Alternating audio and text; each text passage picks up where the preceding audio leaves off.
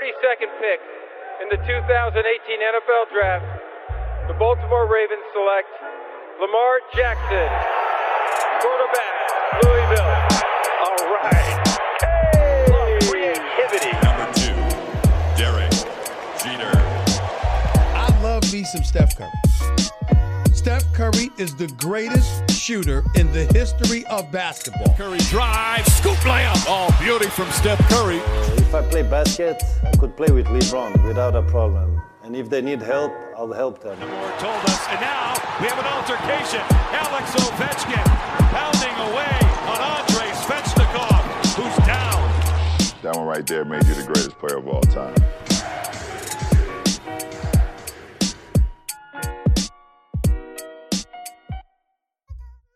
Content même de pouvoir vous euh, proposer un podcast que vous allez pouvoir enfin écouter. J'enchaîne très rapidement, j'accueille l'équipe du soir, Mel qui est là avec nous. Salut Mel. Salut, salut. Comment ça va? Yes, écoute, ça va, ça va. Angelo, Yes en direct de Hongrie. De la Hongrie. Et ouais, faut rester sage, hein, mec. Hein. Yes. Faut rentrer en France. Hein. Ah, écoute, c'est très très sombre ici. Je vais rester dans ma chambre d'hôtel et basta. Bon, bon, bah reste confiné, c'est c'est peut-être mieux. Gaëtan, salut Gaëtan, The Strikeout. Ça va? Euh, salut à tous, ouais ça va, ça va, Euh, c'est moins sombre que la Hongrie, Paris quand même. hein. Ouais, je, je, je valide. Je connais pas la Hongrie, mais bon, Paris, c'est c'est pas mal. On aura Olivier euh, Rival qui va nous rejoindre euh, pour parler, euh, non pas NFL, mais NCAA, puisque ça, ça a repris là euh, depuis quelques jours. On essaiera de se faire une petite preview. C'est un peu, le- un peu le bazar chez eux.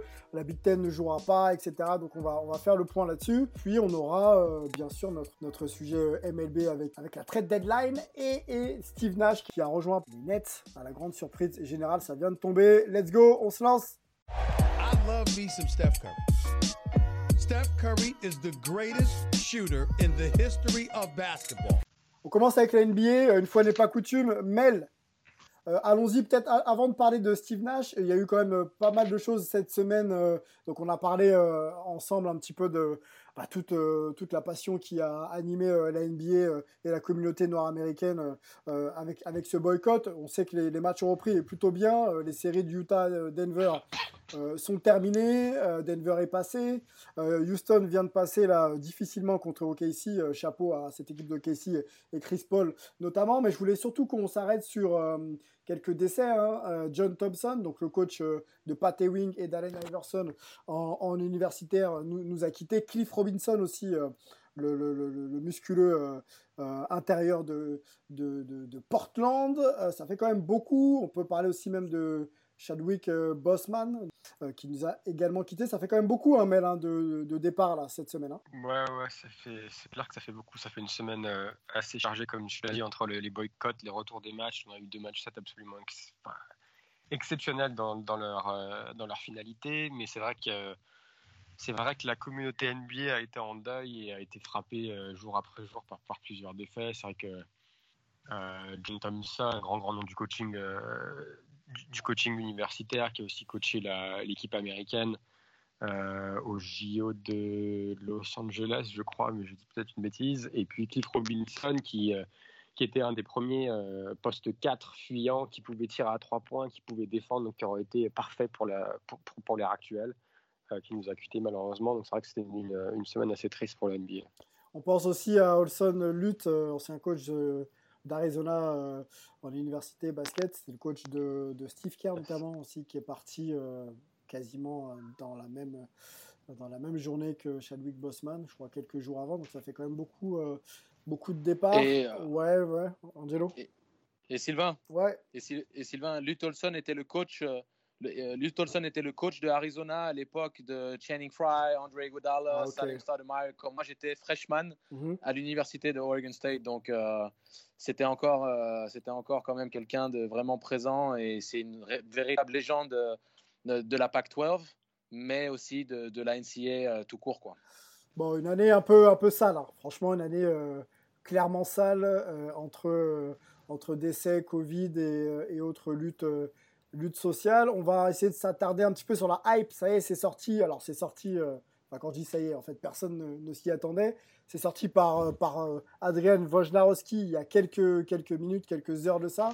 Steve Nash, donc la légende euh, double MVP, je crois que c'est 2009-2010, hein, les gars, vous me corrigerez si je dis n'importe quoi, euh, avec les Suns, donc double MVP, qui rejoint donc en tant que coach, en tant que coach, les euh, Brooklyn Nets de Kyrie et KD. grosse, grosse news. première question pour toi, Mel. on connaît Steve Nash, donc le joueur fantasque et, efficace aussi, même s'il n'y a pas de titre dans sa carrière. Euh, quel coach, quel type de coach euh, ça, peut, ça peut être On sait qu'il a été le mentor de Steph Curry et d'autres joueurs un petit peu en off. Quel coach il peut devenir euh, Steve Nash? Alors, il a quand même gagné un titre techniquement avec les, avec les Warriors en tant que coach parce qu'il était ah. coach de développement depuis l'arrivée de, de, Kevin Durant aux Warriors et donc était un peu a, fait pas mal de workouts avec KD, avec Curry et avec d'autres joueurs. Donc il a cette, cette expérience, mais c'est vrai que c'est une surprise parce que jusqu'à présent, depuis sa retraite, il était un peu, euh, il avait surtout envie de prioriser sa famille et c'est passer du temps avec ses enfants et c'est pour ça qu'il était resté sur la côte ouest et avait un peu euh, décidé d'aider les Warriors, mais, vraiment euh, quelques fois par, par, mois parce qu'il avait une, relation avec Steve Kerr. Moi, je pense qu'il va être un peu sur le même moule que Steve Kerr, c'est-à-dire que ça va être un, un, player's coach, ça va être quelqu'un de très ouvert. Euh, au niveau, au niveau basket, je veux dire, c'est un, c'est, il, a, il a un esprit basket, je veux dire, c'est un meneur, euh, comme tu l'as dit, double MVP, Hall of Famer, joueur fantastique. Euh, donc, il y a beaucoup sur les réseaux sociaux de gens qui, qui disent oui, il n'a pas d'expérience. Mmh Certes, il n'a pas d'expérience. Steve Kerr n'avait pas d'expérience quand il a gagné son premier titre avec les Warriors. Euh, Tyron Lue n'avait pas d'expérience de, head coach quand il a gagné le titre en 2016 avec les Cavs. Pareil pour Nick Nurse, pour la NBA en tout cas. Euh, donc moi, honnêtement, je suis assez intrigué. Il a une relation, il a une très très très très forte relation avec avec Durant. Euh, il a aussi une relation avec Kyrie, avec lequel il a workout après sa après, sa retraite ici et là. Mm-hmm. Il a une bonne relation avec Sean Marks, qui était son, son coéquipier à, à, Phoenix. Donc euh, moi j'ai honnêtement hâte de voir ce que ça va donner. Euh, je pense que offensivement ça va être ça va être vraiment vraiment intéressant. Euh, je pense qu'on va avoir beaucoup de mouvements, beaucoup de beaucoup d'altruisme malgré le le profil d'un le, profil d'un Kyrie, le profil d'un d'un KD. Mhm. Défensivement à, voir c'est un peu la c'est un peu la grosse pour moi la, la, grosse interrogation. Mais je pense que les Nets vont vont lui mettre des assistants assez expérimentés. C'est ce qui s'était passé avec Nurse, c'est ce qui s'est passé avec, avec Kerr. La franchise a déjà annoncé qu'ils vont garder euh, Jack Vaughn, qui était le, le coach intérimaire euh, depuis le départ d'Atkinson dans le staff. On va voir comment ils vont, ils vont fournir leur staff. À mon avis, on va avoir beaucoup de, de, de coach expérimenté peut-être euh, adjoints expérimentés ouais. mais, hmm. mais, je pense que c'est un choix intéressant personne ne s'y attendait donc ouais à, voir mais moi c'est vraiment un, chose qui, m'intrigue. Et toi, toi qui étais sur place euh, à SF quand KD était, euh, était un Warrior, euh, tu as senti vraiment que les deux, avec Steve Nash, au travers peut-être des discussions de, de couloir ou même des news qui pouvaient sortir, que les deux étaient vraiment très très proches pour, enfin, pour être en mesure de, de, de se mettre dans un projet commun? C'est allé jusque-là la relation entre KD et Steve Nash? Bah, C'était dur à dire euh, parce que à l'époque, c'est vrai que Nash euh, avait jamais vraiment euh, dit publiquement qu'il voulait devenir coach. là, il vient de donner une interview à, Mark Spears de DNFL en disant que c'est toujours un peu dans le, coin, dans le coin de sa tête, mais que le timing n'était pas bon jusqu'à jusqu'à aujourd'hui au final. mais c'est vrai que quand il était là, je pense que les, les deux sont, ont vraiment ont vraiment accroché parce qu'ils ont, ils ont tous les deux une, un, amour du basket, un amour du jeu, un amour de la technique. C'est ce sont deux puristes. Mhm. Et donc, du coup, ils sont vraiment, euh, ils sont vraiment bien attendus là-dessus. Et donc, il y avait des, des, des, des workouts que, euh, qu'on pouvait voir après les, après les entraînements où c'était. Euh, et d'ailleurs, que vous avez vu aussi tous les petits exercices que KD faisait avant les matchs, l'exercice de, d'équilibre où il tournait sur un pied avant de prendre un shoot. Ou, tout ça vient de, tout ça vient de, vient de Steve Nash. Euh, Curry faisait les mêmes d'ailleurs. Donc, je pense qu'ils ont construit cette relation de, euh, sur la connaissance du jeu de Steve Nash et sur l'échange euh, bah, de, de, de, conseils et de comment un joueur comme Nash, un Hall of Famer comme Nash peut aider KD à devenir encore plus fort. et donc je pense qu'ils ont vraiment accroché aussi au niveau de leur, personnalité. Mm-hmm. et, et, donc je pense que ça va forcément les aider parce que Euh, quand tu arrives à Brooklyn avec KD, avec Kyrie, avec, avec, les autres joueurs qu'ils ont, je pense que l'une des grosses problématiques, ça va être de gérer les égaux.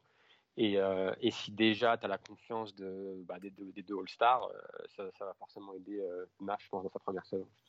Angelo, est-ce que tu, sur le profil de Nash, hein, on se souvient de Nash, joueur très très fantasque, efficace, attention, hein, les balles arrivaient dans les mains des intérieurs ou des, ou des ailiers pour, pour des situations faciles derrière. Donc c'était un facilitateur dans le jeu, mais un joueur fantasque. Voilà, on, le sentait dans les systèmes, mais aussi capable d'en sortir pour pouvoir justement créer, créer du jeu. Est-ce que son profil de joueur, qu'il aura sûrement euh, dans son identité de coach, va, euh, va correspondre aux, attentes d'un KD ou d'un Kyrie euh, qui sont peut-être un peu plus. Euh, Kyrie, peut-être moins dans les systèmes, mais, mais KD, c'est de l'isolation pure, et puis il domine par sa taille ou sa technique. Est-ce que. Euh, comment, tu vois, comment tu vois Steve Nash influencer le jeu des deux, des deux stars là?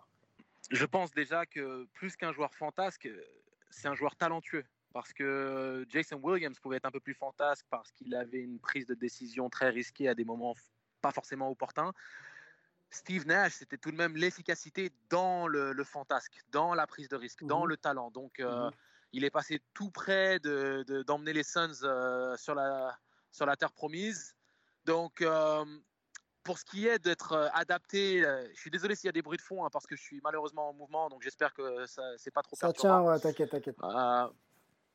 Nickel. Donc, je pense que c'est un coach qui est particulièrement adapté de par sa personnalité très, très amicale, très disponible, très, très humaine au final. Euh, c'est pas c'est pas un mec qui est dans, dans la sanction, c'est plus un mec qui est dans l'échange, dans le partage. Ça a toujours été un facilitateur, ce qui se ressent automatiquement dans sa personnalité. C'est difficile pour moi de concevoir un facilitateur sur le terrain qui ne l'est pas dans la vie. Euh, euh, ça doit quand même traduire, de, de je pense, d'un trait de caractère qui, fait que automatiquement, c'est quelqu'un vers qui on est, plus à même de partager, de, s'ouvrir, d'échanger. Et euh, c'est vrai que c'est un move qui était inattendu parce qu'on ne s'attendait pas à ce que euh, joueur euh, comme Steve Nash vienne dans le coaching aussi rapidement. Il n'y a jamais eu de, voilà, de communiqué de sa part par rapport à ça. Mais que ça puisse être un, on va dire un facteur déterminant dans le choix des, Brooklyn Nets de l'engager, parce que Jack Vaughn, c'est un très bon coach, c'est un mec qui, a de, l'expérience, qui a du vécu en NBA, qui a une, carrière de joueur de, rôle solide et qui est respecté de ses pairs en NBA. Donc de le garder, c'est une marque de, on va dire, de respect de ce qu'il a accompli, mais qui peut discuter de l'homme qu'est Steve Nash déjà, et donc de ce qu'il peut apporter techniquement et dans la science du jeu Personne ne peut. C'est voilà, une, euh, une, encyclopédie vivante, ce mec, au niveau du basket. Et je pense que comme Steve, euh, Steve Kerr met un niveau 2.0, il va peut-être amener une, une chose euh, qui va donner à ce vestiaire des, des Brooklyn Nets ce petit supplément d'âme peut-être au niveau de leur star. Parce qu'ils ont toujours eu le supplément d'âme au niveau de leurs role players. Et Atkinson a tiré le meilleur de ce qu'il avait. Mais à savoir si vraiment Kyrie était investi dans le projet Brooklyn et à savoir quel était vraiment l'état d'esprit de KD, je pense qu'il n'y aura plus trop de questions à se poser. Avec l'arrivée de Steve Nash, sachant la connexion humaine qu'il y a, le lien qu'il y a, Steve Nash, il y a aussi beaucoup d'autres joueurs avec qui il est connecté. Hein. On voit ses interventions dans les talk shows, on voit le fait qu'il a workout avec énormément de monde. Mhm. Kobe était beaucoup plus dans l'œil médiatique par rapport à ça, mais Steve Nash, c'est quelqu'un qui est, qui est, énormément sollicité par les joueurs NBA quand il est question d'évoluer individuellement. Et ça, on n'en parle pas en fait. Et il n'y a que vraiment les gens qui sont sur place qui peuvent le savoir. Donc, euh, moi, je pense qu'il est très adapté parce que quand il est question de gérer des, profils comme KD ou KD, il faut des mecs qui ont l'aura pour les tenir. Steve Kerr, il avait l'aura puisque quand KD est venu, il n'était pas champion. Steve Nash, il a l'aura parce que qui peut être un double MVP et faire tout ce qu'il a fait dans l'histoire de la NBA mm. Donc, il, impose le respect. Je, crois dans ce projet, ce serait très intéressant. Mel, euh, qu'est-ce qui pourrait différencier Tu vois, moi, je fais un peu le lien entre Jason Kidd et, euh, et Steve Nash dans leur leadership, euh, terrain, je parle en tant que joueur, dans leur manière aussi de, ramener un petit peu les gens autour d'eux pour, qu'ils soient suivis. Euh, on sait que la, carrière de, coach de Jason Kidd est pas réellement lancée. Quoi. Il, a eu, il a eu des bancs, notamment Milwaukee, pour, pour, la dernière, pour sa dernière expérience. Et aujourd'hui, il est assistant aux, Lakers. Qu'est-ce qui pourrait préserver un petit peu Steve Nash de, de cette carrière pas réellement lancée de coach de Jason Kidd? Ouais, bah, déjà, on parlait de. euh, Angelo parlait d'encyclopédie. Pour moi, en tant que. En tant qu'ancien meneur de jeu, euh, j'ai toujours regardé Jason Kidd et Nash. Euh, Enfin, ils faisaient partie de mes, de mes, de mes, de mes meneurs, mes meneurs préférés parce que c'est toujours c'est des pass first point guard, comme on dit. Mhm. Euh, après, sur la, je pense que la, euh, la personnalité de Nash est un peu différente de Kidd. Kidd, on a vu que ce soit à Brooklyn et que ce soit à Milwaukee, il était toujours euh, soit il est allé au clash avec ses dirigeants, soit il était à la limite d'aller au clash avec ses dirigeants. Il était un peu têtu, euh, notamment sur le plan défensif à, à- à Brooklyn où il a eu du, il a, il a jamais voulu changer sa, sa stratégie était super agressive, d'essayer de trapper à tout va, euh, alors que alors que ça marchait, ça marchait, euh, ça marchait pas. Donc j'ai de l'extérieur, moi je pense que Nash euh, a peut-être a peut-être plus d'humilité et je pense que, comme je le disais tout à l'heure, je pense qu'il serait peut-être plus à même de, de s'entourer euh, d'un bon staff et de donner des responsabilités à ce staff sur ce qu'il maîtrise peut-être pas autant euh, pour être, euh, bah, bah, bah, pour être le, me- le meilleur manager, même plus que coach, mais le meilleur ma- manager que possible. Donc c'est peut-être là où je verrai la, la, différence entre les, entre les deux. Est-ce que tu penses, Melvin, on continue avec toi, je sais que ensuite tu vas, tu vas devoir nous laisser. Euh, Est-ce que tu penses que pour Steve Nash, les Nets, c'est un bon projet pour, euh, pour commencer? On se souvient de Kenny Atkinson qui est arrivé dans une structure un peu, bien structurée. Je pense que ça l'a aidé. Est-ce que tu penses que Steve Nash, c'est- à peu près pareil Aujourd'hui, les Nets, c'est le bon endroit, euh, l'un- l'une des bonnes franchises pour pouvoir lancer sa carrière en tant que head coach Bah, je pense qu'au niveau, au niveau franchise, les Nets ont eu, ont- ont- il y a beaucoup de, de, de- de louanges. Les, les joueurs ont toujours, euh, ont toujours vraiment apprécié les Nets par rapport à, leur, euh, à leurs voisins, euh, Yes. à leurs voisins de, New York. Euh, donc oui, et puis bon, euh, commencer sa carrière de coach avec, euh, avec KD, avec Kyrie, avec euh, des jeunes joueurs comme Caris Levert, euh, comme Jared Allen, c'est quand même, c'est quand même mieux que de commencer avec, avec un, avec un roster beaucoup, beaucoup moins fourni. Mhm. C'est pour ça que moi, je prends encore l'exemple de, de- de Steve Kerr qui est arrivé avec les Warriors alors qu'ils n'étaient pas les Curry, Clay et Draymond n'étaient pas ce qu'ils étaient aujourd'hui, mais c'était déjà un, un effectif qui était, qui était fourni. Je pense aussi que Nash, c'est quelqu'un de, curieux, donc le fait de, euh, de déménager de l'autre côté du pays, sur la, côte est à Brooklyn, euh, c'est aussi, je pense, un, challenge pour lui et pour sa famille. Il a dit d'ailleurs que c'était quelque chose, c'était une décision familiale parce que du coup, ça permet à ses enfants de voir autre chose et d'apprendre de par cette expérience. Donc, je pense qu'il est dans cette, dans cette démarche-là de euh, d'apprendre plutôt que d'arriver et de dire, écoutez les gars, je suis Steve Nash, je suis deux, je suis deux fois MVP, je suis Hall of Famer, donc euh, je vais vous dire, euh, je vais vous dire comment, comment, comment ça se passe, quoi. Mm. Donc, je pense qu'il est vraiment dans cette dans cette, euh, dans cette démarche d'écouter, d'échange, euh, pour être sûr que, bah, que, que, que tout se passe bien. Quoi. Et euh, dernière, dernière question, Mel. L'arrivée de Steve Nash, ça replace un petit peu les Nets. Alors, on ne sait pas quel effectif ils auront encore. La saison n'est pas terminée et on ne sait pas quand la prochaine va démarrer. Mais est-ce qu'avec un coach comme Steve Nash, ça resitue tout de suite les Nets comme un vrai contender à l'Est et, euh, un, potentiel, euh, un potentiel finaliste NBA euh, dans, les mois à venir? Ou est-ce que c'est un peu trop, encore trop tôt? Alors, je pense que c'est trop tôt de dire que, la, que la, l'ajout de Nash les met en tant que contender. Je pense que quand tu es à l'Est et que tu as, euh, Kyrie et qui dit tu dois être contender quoi qu'il arrive. Après, euh, après, on a quand même toujours Boston, on a toujours Toronto, on a toujours Milwaukee. Euh, on voit ce que Miami est en train de faire là euh, en, en playoff. Donc, il y a, d'autres bonnes équipes. Après, Mais est-ce que ça peut pas être le. peu, Tu, citais, excuse-moi, de. tu citais, excuse-moi, le- l'exemple des, des Warriors où le travail fait par, par Jackson et, euh, et derrière repris par, euh, par Steve Kerr. Tu vois la différence que de résultats qu'il y a eu, c'est-à-dire que Ouais. les Warriors sont passés tout de suite euh, très très haut et on n'a pas pensé à eux pour le titre, mais on savait que ça pouvait batailler quand même pour quelque chose. Tu vois, est-ce que ça peut être la même trajectoire? Ouais, ouais, ouais, ouais, non, je vois, je vois tout à fait ce que tu veux dire. La seule différence, c'est que cette, cette équipe-là n'a pas vraiment de vécu, ou du moins, elle n'a pas de vécu avec Casey et avec, et avec Kyrie. Yes. je sais pas combien il a joué de matchs cette saison, mais il a dû jouer euh, peut-être, je sais pas, 40, 40, 40, quarantaine de matchs cette saison. Donc, il y a pas de, on connaît pas cette équipe. L'équipe de Brooklyn là, qui, était en, qui était en playoff, ça va être une équipe totalement différente en janvier quand la, quand, la- quand la saison débute. Donc, ils vont devoir construire cette identité, ce vécu collectif en défense.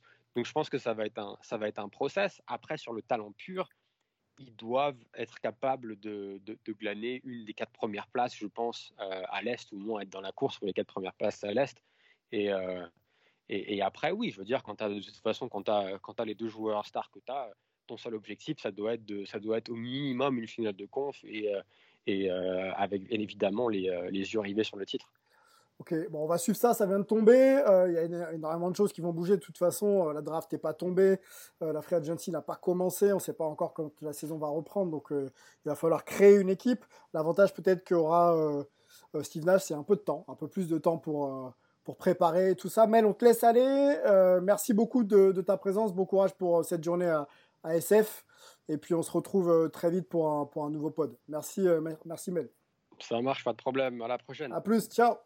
Réaction, euh, Angelo, je sais que tu as pas mal de choses à dire sur le sujet. Yes, euh, tu sais, euh, moi, ce qui est très intéressant, et Mel, il a bien présenté le, contexte et, les possibilités. Moi, je vais utiliser l'exemple de OKC. Chris Paul, il est arrivé là-bas contre toute attente. Il a réussi à fédérer cette équipe et en tant que superstar de cette ligue et leader du vestiaire, il a réussi à amener euh, une mentalité nouvelle. Il a, il a réussi à les pousser au-delà de ce qu'on imaginait OKC capable de faire. Et donc l'état d'esprit dans lequel vont aborder KD et Kyrie une fois en bonne santé et une fois dans un contexte de saison plein, même s'ils sont inexpérimentés, on ne pouvait pas dire que OKC avait une grande expérience collective. Et pourtant, ils ont amené les, les Rockets au Game 7. Ils auraient très bien pu gagner. Ça s'est joué à une possession. Quand tu perds de deux points, voilà, une série, ça se joue à pas grand-chose. Ils étaient tout proches de sortir les Rockets, qui, au niveau talent et profondeur d'effectif, est incomparable. Donc, quand on pense à la qualité de l'effectif de Brooklyn, si KD et Kyrie fusionnent un peu comme, euh, comme Goku et Vegeta, ils vont faire un truc qui peut être euh, euh, au niveau de, de, la conférence Est particulièrement, mais même de la NBA, très très très intéressant, dangereux et on est incapable aujourd'hui de définir vraiment quelles seraient les limites de cette équipe. Est-ce que tu ne penses pas que le, défi de, de, Steve Nash, c'est d'arriver à faire fusionner ces deux stars? Euh, j'ai l'impression que KD est parti parce qu'il lui fallait le trône, en tout cas euh, cette visibilité, cette exposition qui fasse euh, qu'on dise que c'est lui de, de Choose One, et, que Kyrie a un peu envie de ça. En plus de ça, sur l'aspect jeu, c'est l'isolation, beaucoup de dribbles pour faire la différence. Bien sûr, ils le font quand ils le veulent, mais est-ce que le plus grand défi de Steve Nash, c'est pas de, tu vois, de pouvoir régler un petit peu les égaux, comme l'a dit Melvin tout à l'heure, mais surtout aussi l'aspect l'aspect complémentarité de ces deux joueurs qui pour moi n'est pas si évidente que ça. Hein. Ouais, mais tu sais, euh, KD, il a beaucoup vécu, il a longtemps vécu avec Westbrook, qui est quand même beaucoup plus compliqué dans le jeu que Kyrie. Kyrie reste tout de même un champion, il reste tout de même beaucoup plus sous contrôle, c'est un intellectuel un petit peu, même s'il a une vue assez particulière par moment de la vie ou de la société, ça reste quand même quelqu'un qui, au niveau de l'approche du jeu et dans son comportement sur le terrain, beaucoup moins hectique, beaucoup moins foufou et, et euh, on va dire euh, dangereux, hein, entre guillemets, que, le Kyrie. Il y a un degré de talent similaire dans la comparaison, mais au niveau de la sérénité dans le jeu, il y a, il y a tout de même, euh, on va dire, des, des, options au niveau de la victoire supplémentaires avec Kyrie dans la prise de décision. Et dans le leadership, Kyrie avait beaucoup de mal avec LeBron. KD n'est pas du tout le même leader. KD est beaucoup plus introverti, il est moins dans une communication permanente, il porte pas le ballon autant que, que LeBron. Donc Kyrie va vraiment pouvoir être un meneur de jeu, ce qu'il a besoin d'être. Et c'est plus facile pour lui de déléguer et d'être dans un partage avec une autre superstar tant que c'est lui le, décideur principal au niveau du ballon ce qui sera le cas à Brooklyn. Quand il était avec les Browns, c'est les Browns qui jouaient la main, qui montaient la balle, qui prenaient les décisions, qui appelaient les systèmes. Alors oui, les Browns, dans une, dans une dynamique de partage, essayaient de faire en sorte de donner le ballon à Kyrie pour qu'il fasse des isolations et de, de, le mettre en valeur dans la presse et tout ça. Mais dans l'absolu, Kyrie n'était pas dupe. Il savait très bien que c'était les Browns le patron. Là, ça va être Kyrie. KD est un autre leader. Je pense qu'il y a tout de même plus d'espoir à ce que ces, deux types de personnalités cohabitent correctement en sachant que Kyrie a besoin de gagner un titre. Au-delà de ce qu'il a fait avec Cleveland. Et KD, dans son approche, c'est de valider le fait qu'il peut gagner sans être à Golden State. Donc les deux ont une mission commune qui peut faire cette fusion, qui peut amener à cette fusion et, d'avoir euh, cet objectif commun où ils vont vraiment essayer de tirer la quintessence de l'un l'autre plutôt que de faire ouais c'est mon équipe, c'est mon équipe, parce que ça va leur retomber dessus sachant que toutes les équipes NBA ont deux stars. T'as Westbrook et Harden, t'as AD et LeBron. Tu, tu, vois, toutes les équipes potentielles. Alors après, Milwaukee, c'est un contexte un peu différent, mais Middleton est un All-Star. Un All-Star avéré maintenant, et t'as un effectif pléthorique. Et Yanis doit aussi, lui, tirer cette équipe vers le haut pour gagner. Donc, je pense que Brooklyn, avec ces deux, euh, ces deux, ces deux spécimens-là, Mhm. ils ont un objectif commun. Et, et Steve Nash, je le sens apte dans l'humain, parce que ça va vraiment être ça le, le- le vrai challenge, dans l'humain, de trouver les mots justes. Steve Nash n'a pas réussi à gagner un titre. S'il arrive à le faire en tant que coach, sachant les deux, les, les deux phénomènes qu'il a avec lui, ce serait une très belle histoire. Yes. Restons sur Nash. On parlait euh, un petit peu plus tôt avec, avec, euh, avec Mel aussi de la philosophie un petit peu du joueur de qu'était Steve Nash. Euh, Aujourd'hui, euh, c'est un joueur qui a beaucoup joué sous les ordres de Mike D'Antoni. On sait que Mike D'Antoni est encore en, en playoff. Là, il vient de passer avec les Rockets. C'est un, coach qui n'est pas titré. Est-ce que euh, tu vois Steve Nash s'inspirer un petit peu de ce que peut apporter Mike D'Antoni, tu sais, sur cette espèce de run and gun un peu, où on joue, on joue avec des petits sur le terrain? Est-ce que tu, penses que ce sera ça? Ou est-ce que clairement Nash peut aussi apporter quelque chose à KG par exemple, qui est, quand même un, un- joueur ailier qui peut jouer sur plusieurs positions Alors, il y aura forcément une influence parce que euh, pour que les deux cohabitent, euh, je parle d'Anthony et Nash euh, aussi brillamment euh, à Phoenix, ils doivent avoir une philosophie de jeu qui soit tout de même euh, qui cohabite, quoi, qui, qui soit alignée. Mais je pense tout de même Steve Nash conscient de, l'importance de l'aspect défensif dans, tout ça. Et Mel l'a vraiment bien mis en avant. Il a mis en avant le fait qu'il est inexpérimenté il, ne se sent pas forcément apte à pouvoir prendre toutes les décisions ou à vraiment dicter euh, tous les aspects du jeu que devront pratiquer euh, les, joueurs de son équipe. Peut-être qu'il va avoir euh, un coaching assez moderne avec un, coach de la défense qui va vraiment s'occuper de la philosophie défensive et de la mise en place des principes et de, tout, ce qui est scouting et autres, et que lui s'occupera de la philosophie offensive. J'imagine que ce serait peut-être ce- la meilleure situation pour lui s'il arrivait à faire quelque chose de la sorte. Parce qu'il pourra se concentrer vraiment sur le fait de tirer la quintessence en attaque de, de ses, de, de ses talents, euh, de les inspirer et de partager cette science du jeu. Euh, Steve Nash n'a jamais été un grand défenseur. Mhm. Ça ne veut pas dire que ce n'est pas un coach qui sera apte à imposer une science défensive, mais, mais c'est ça l'attrait d'avoir un, coach, un staff euh, en NBA. Tu as, 6-7 coachs, tu as, as, les gens qui s'occupent du travail individuel, euh, de- du scouting, de la vidéo, de la défense, de tous ces trucs-là. Donc euh, oui, je pense qu'il se sera influencé, mais il a sa propre culture, il a sa propre expérience. Euh, D'Antoni a, a- a poussé à son paroxysme le small ball. Je vois pas Steve Nash tomber dans ce piège-là. Ok. Mais il peut, il peut très bien euh, essayer euh, de faire avec ce qu'il a. À un moment donné, on va pas créer un jeu avec un pivot si on n'a pas un pivot. Donc, euh, Golden State s'en est très bien tiré en, étant- en ayant Draymond Green et il a vu ce qui se passait avec Steve Kerr. Donc, tu sais, on parle de D'Antoni. Moi, je le vois plus, si- plus dans l'idée de développer un jeu similaire aux Warriors qu'à celui des Rockets. De Parce que dans l'absolu, ouais, ouais, ouais, ouais. Parce qu'il a vu que le- les Warriors, ils ont la, la science de, de la gagne que n'a pas D'Antoni jusqu'à preuve du contraire, ce qui ne remet en rien le fait que ce soit un technicien de très très grande qualité. Mais tu vas choisir quelle méthode? Celle où tu as échoué ou celle où tu as été dans le staff quand il y a eu des titres? Et je pense que Golden State, c'est l'exemple à suivre, avec le profil d'un d'un manieur de ballon, de- d'un stretch fort, de- du jeu écarté. C'est là où tu tireras le meilleur de KD et de Kyrie, je pense. Ok, ok. Accueillons euh, Olivier là qui vient de nous rejoindre, Olivier Rival. Salut Olivier. Salut. Ouais, salut Olivier. Je voulais te faire réagir avec euh, Ga- bien avec Gaëtan. Ouais, ça va, merci. euh, ça va très très bien. On vient, on vient d'apprendre donc la nouvelle de, de l'arrivée de Steve Nash. Au Nets. Est-ce que vous avez souvenir, les gars, d'un coach euh, ayant réussi une brillante carrière tout en, a- tout en ayant été un, un joueur de calibre MVP Est-ce que, est-ce que euh, en, NFL, en MLB, euh, vous avez souvenir de- d'un d'un tel joueur? Faut être- C'est clair qu'en NFL, je ne m'attendais pas à la question, donc Ouais. j'ai pas forcément réfléchi beaucoup à ça, mais c'est assez rare dans le, dans le football américain. Euh, Il y, a, il y a- il y a quelques, il y a quelques joueurs, hein. on, peut on penser à, à Coach Charbot par exemple, qui a, qui a été un, un- un- un joueur, pas, pas MVP, mais, mais un, un joueur de, de- de- de bon niveau. Mais, mais ça reste rare parce que, parce que le, le coaching est une activité euh, en NFL qui est, euh, qui est très très euh, cadré, euh, très euh, intellectuel entre guillemets, qui fait que que, c'est souvent des carrières longues et les joueurs n'ont pas forcément envie de se lancer là-dedans après leur, leur carrière de joueur. donc c'est souvent soit des joueurs un peu assez modestes ou, ou, des gens qui veulent vraiment faire du coaching depuis, on va dire, tout petit.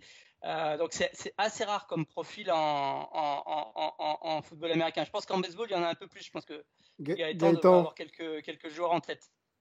Euh, pareil, comme tu m'as pris au dépourvu. pardon. Euh, pardon, Alors, il y, en a. Alors, non, mais il y en a. Alors, c'est sûr, par exemple, il y en a, mais c'était vraiment il y a très longtemps dans, dans les premières décennies du, du baseball. Et parfois même, ils étaient managers et joueurs, joueurs en, même temps. En, même temps. Mm. Euh, par la suite, il y, a des, il y a des grands joueurs qui ont fait euh, euh, des, bonnes carrières, pas forcément toujours comme manager, mais parfois en étant dans, dans les stades. Je pense à Yogi Berra, par exemple, qui en tant que manager n'a pas forcément gagné des titres, mais qui quand même a mené son expérience dans des équipes en étant par exemple coach adjoint, bench coach, notamment aux Yankees, et, voilà, qui, a participé quand même à, remettre des équipes euh, sur les rails. Euh, mais je pense que oui, ça, euh, il, doit il doit y avoir certains grands joueurs qui, qui ont été également de. Ah ben si, Frank Robinson, qui, qui, a fait une très grande carrière de joueur et qui a fait une belle carrière. il y aurait Pete Ross qui aurait pu le faire s'il n'avait pas eu ces histoires de, de Paris. je pense que ça doit se trouver. Après, ça reste quand même euh, je pense que ça reste l'exception. Euh, c'est un peu comme dans tous les sports. C'est pas parce qu'on a été un très, grand joueur qu'on va être forcément un grand manager. Et par exemple, on a le, euh, l'exemple parfait, c'est Bruce Bocci qui a, fait une carrière de joueur assez médiocre, qui, a toujours été un, remplaçant à son poste de receveur et qui pourtant est devenu un, un manager de légende. Et ça, en revanche, on en a. Ah si, si, si, bien sûr, mais oh, comment je les ai, en plus je les ai oubliés, comment j'ai pu. Euh, il y a des joueurs comme des joueurs comme Bob Lemon, Hall of Famer, euh, grand lanceur des Indians, qui a été aussi euh, un, super manager, Don Zimmer. donc il y, en a, voilà, y en a quelques-uns, bah mais ça va pas de fait. Ok, ok. Dans, dans, dans, très longtemps, enfin dans, le passé du baseball, il y en avait, il y en avait beaucoup, mais ça s'est un petit peu calmé. C'est ça. Ouais, ça en fait. Avant-guerre, on va dire, il y avait beaucoup, beaucoup de managers joueurs et de, managers qui avaient été joueurs. Je pense par exemple à, à Nap Lajoie ou alors euh, au, coach des Giants, là, donc j'arrive plus à me, euh, souvenir le nom. Voilà, exactement. C'était beaucoup plus courant à l'époque. C'est vrai que ça s'est un petit peu euh, calmé. Et je pense que c'est un peu comme en, football américain c'est devenu plus des, vraies carrières, de, de réfléchies déjà oui pratiquement à la sortie du lycée ou, à la sortie de, l'université. jusque dans les années 70, ça se faisait beaucoup euh, dans la MLB euh, d'avoir, de prendre des anciennes gloires. Alors pas forcément des gens qui, étaient Hall of Famer, mais quand même qui avaient une carrière assez établie. Je pense à Billy Martin euh, pour les, pour les Yankees par exemple. et après, ça a commencé quand même au fur et à mesure à se déliter et et, donc c'est vrai que quand même on avait pas mal d'anciens joueurs qui ont, fait des belles carrières de manager, mais qui n'étaient pas des Hall of Famer. Je pense à Dusty Baker, à Rod Washington par exemple. Est-ce que les gars c'est pas dû au fait que est-ce que c'est pas dû au fait que dans vos sports respectifs, en tout cas ceux que vous suivez, euh, bah, les positions sur le terrain sont vraiment vraiment vraiment spécifiques et que le, regard d'un je, je dis une bêtise, hein, peut-être d'un cornerback euh, qui a fait une grosse, grosse, grosse carrière, ne peut pas être vraiment euh, un regard complet sur euh, sa capacité à gérer un groupe, les équipes offensives, défensives. Vous voyez ce que je veux dire? Alors qu'en NBA, clairement, ah, le, coach peut quand même, avec un effectif réduit, avoir une overview et la main peut-être un peu plus sur son, sur son effectif. Bah, ça, va dépendre des postes parce que je pense qu'en baseball, Gaëtan va nous parler plutôt de catcher ou de, ou de pitcher qui vont faire des, managers. Euh, en, football américain, on aura, on aura sûrement euh, pas mal de linebackers et de, et de quarterbacks qui vont, qui vont se retrouver à ce genre de, de, de, à ce genre de poste de coaching parce que c'est, des postes où, sur le terrain on est déjà un petit peu en train de, d'être un peu les, les, les, les coachs mmh. sur le terrain. Mmh. Ouais, les relais du coach. Euh, après, c'est vrai qu'on aura sans doute beaucoup plus de mal à trouver des, des receveurs ou des corners euh, qui, euh, qui font vraiment des, des, des carrières de, de, coach derrière. Ouais. Ou alors à leur position. Il peut y avoir, par exemple, c'est vrai que vous allez souvent trouver des coachs de position euh, qui, qui, ont été à ces postes quand ils étaient joueurs. mais c'est vrai que devenir head coach en ayant été seulement corner, c'est un petit peu plus un petit peu plus rare, je pense. Bah, en, baseball, c'est vrai que Alors, on peut retrouver des anciens joueurs à tous les postes qui vont devenir euh, managers ou prendre des postes de, euh, de coach.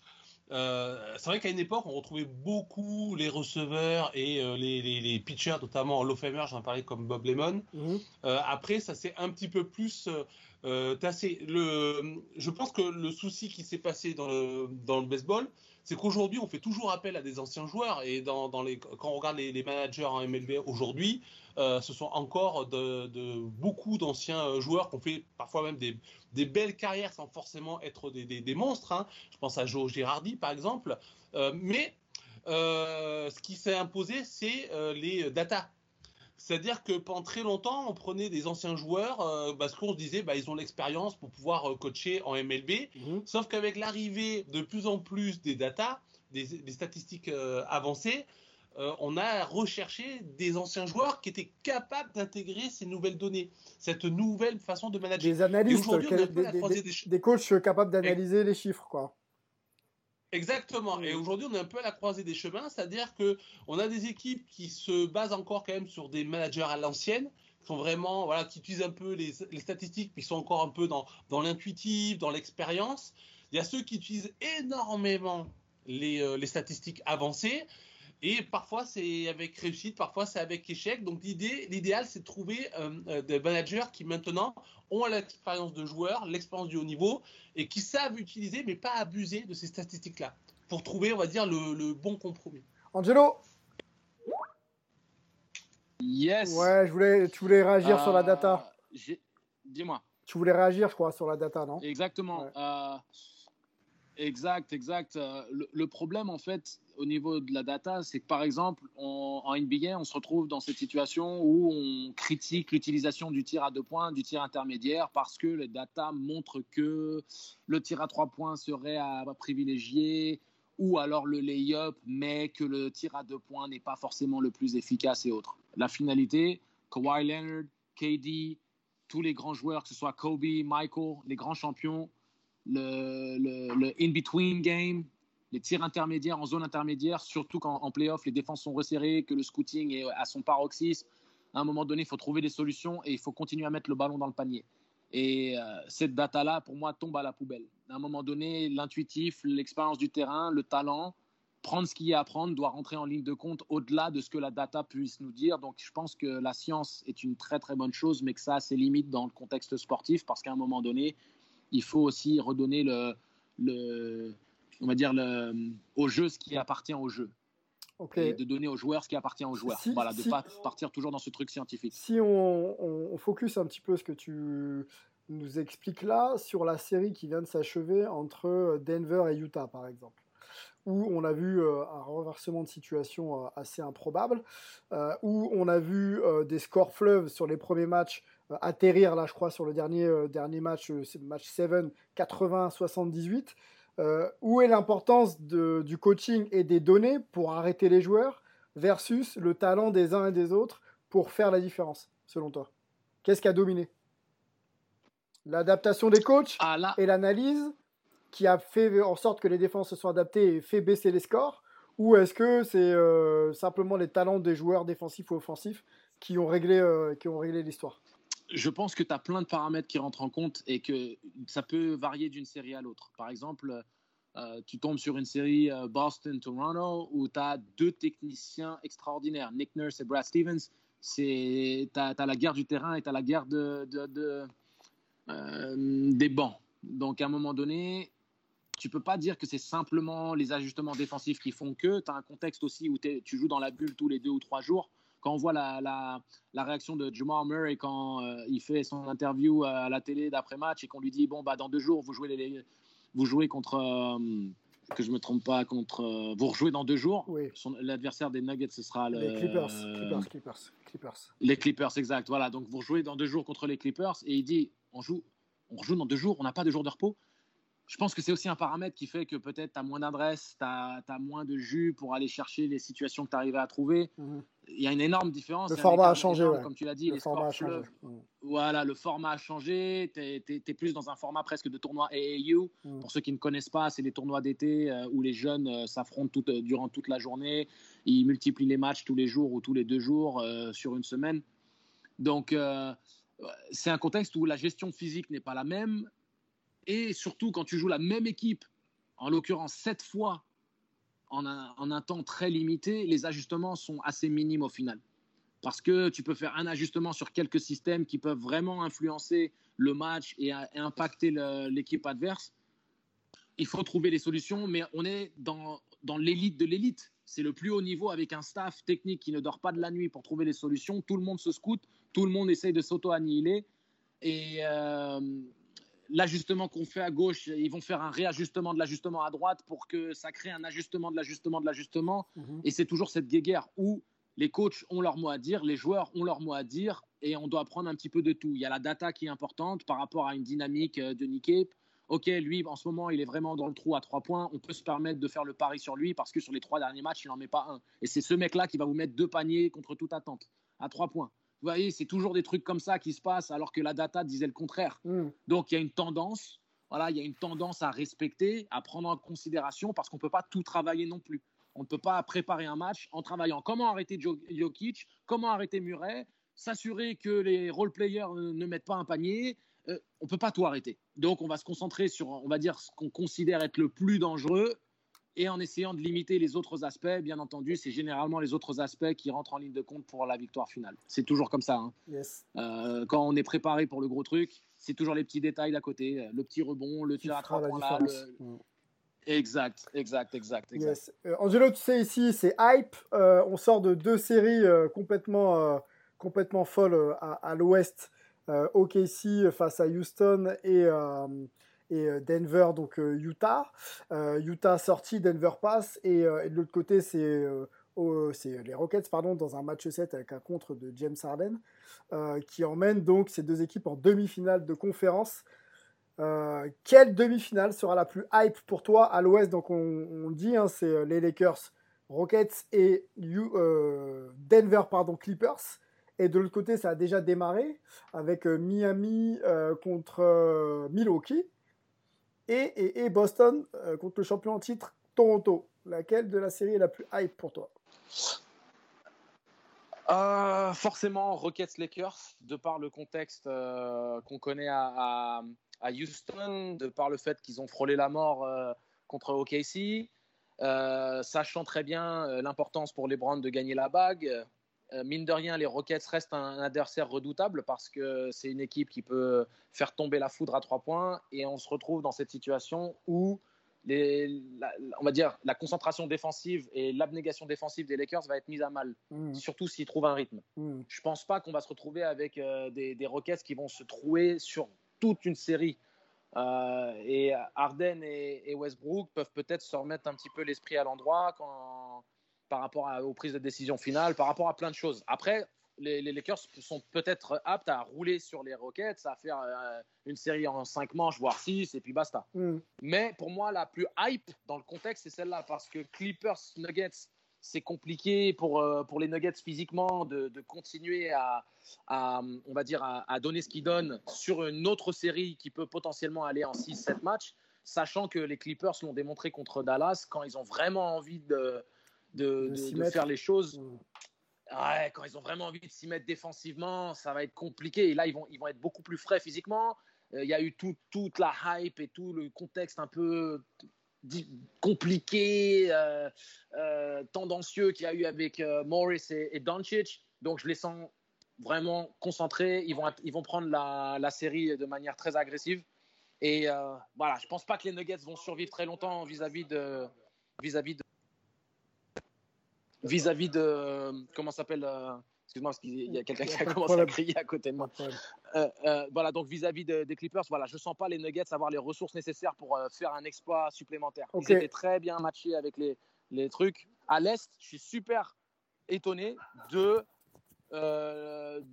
du, du, début de série de Miami parce que mine de rien ils étaient aptes à le faire mais je pensais quand même que les que les Bucks allaient prendre le match 2 ça s'est joué à rien et là, c'est compliqué. C'est compliqué. Donc, c'est peut-être la série la plus intéressante à regarder dans l'absolu là tout de suite parce qu'elle a déjà commencé et que le contexte est déjà 2-0. Mais au niveau de la hype, on attend bien, bien sûr l'avènement des Rockets si on connaît les Lakers. Donc je dirais que ça reste celle-là la, la, série la plus hype. Ok. Angelo, merci beaucoup. On te laisse aller. Merci à vous. À bientôt. Merci beaucoup. Bonne soirée. Yes, à bientôt. Ciao. On, bah, on enchaîne sur la, sur la MLB, on en a déjà un petit peu parlé. On va euh, parler avec Gaëtan euh, des Padres. On y va.